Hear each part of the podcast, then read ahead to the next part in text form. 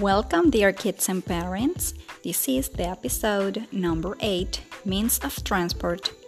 We're going to start with the vocabulary police car, car, fire truck, ambulance, bus, train, bicycle, airplane, rocket, ship.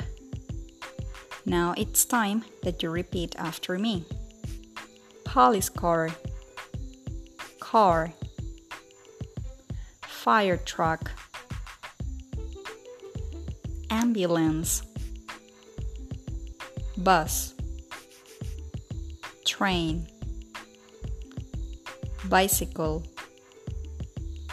airplane,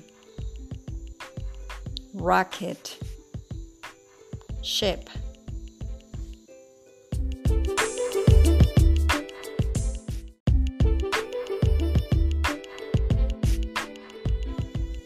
To practice more the vocabulary, we can make the example questions. Do you have a bicycle? Yes, I have a bicycle. Would you like to travel by airplane? Yes, I would like to travel by airplane. And in this way, you can continue practicing with the rest of the vehicles.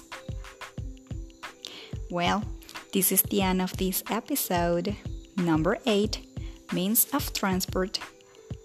Congratulations, kids, and see you next level. Goodbye.